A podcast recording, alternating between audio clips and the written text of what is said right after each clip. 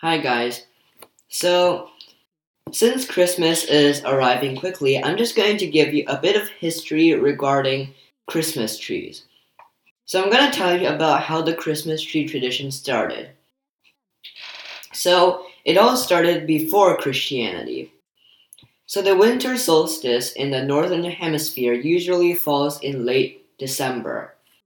Ancient people like the Egyptians, Romans, and Vikings all decorated the winter solstice with evergreen boughs because it symbolized everlasting life.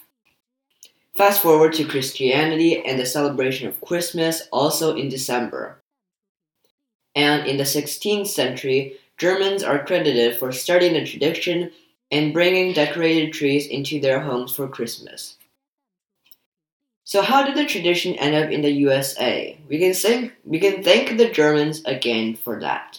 The first record of one being on display in America dates to the 1830s with German settlers in Pennsylvania. By the 1890s, Christmas ornaments were arriving from Germany and Christmas tree popularity was on the rise around the US. It was noted that Europeans used, used small trees about four feet in height, while Americans like the Christmas tree to reach from floor to ceiling.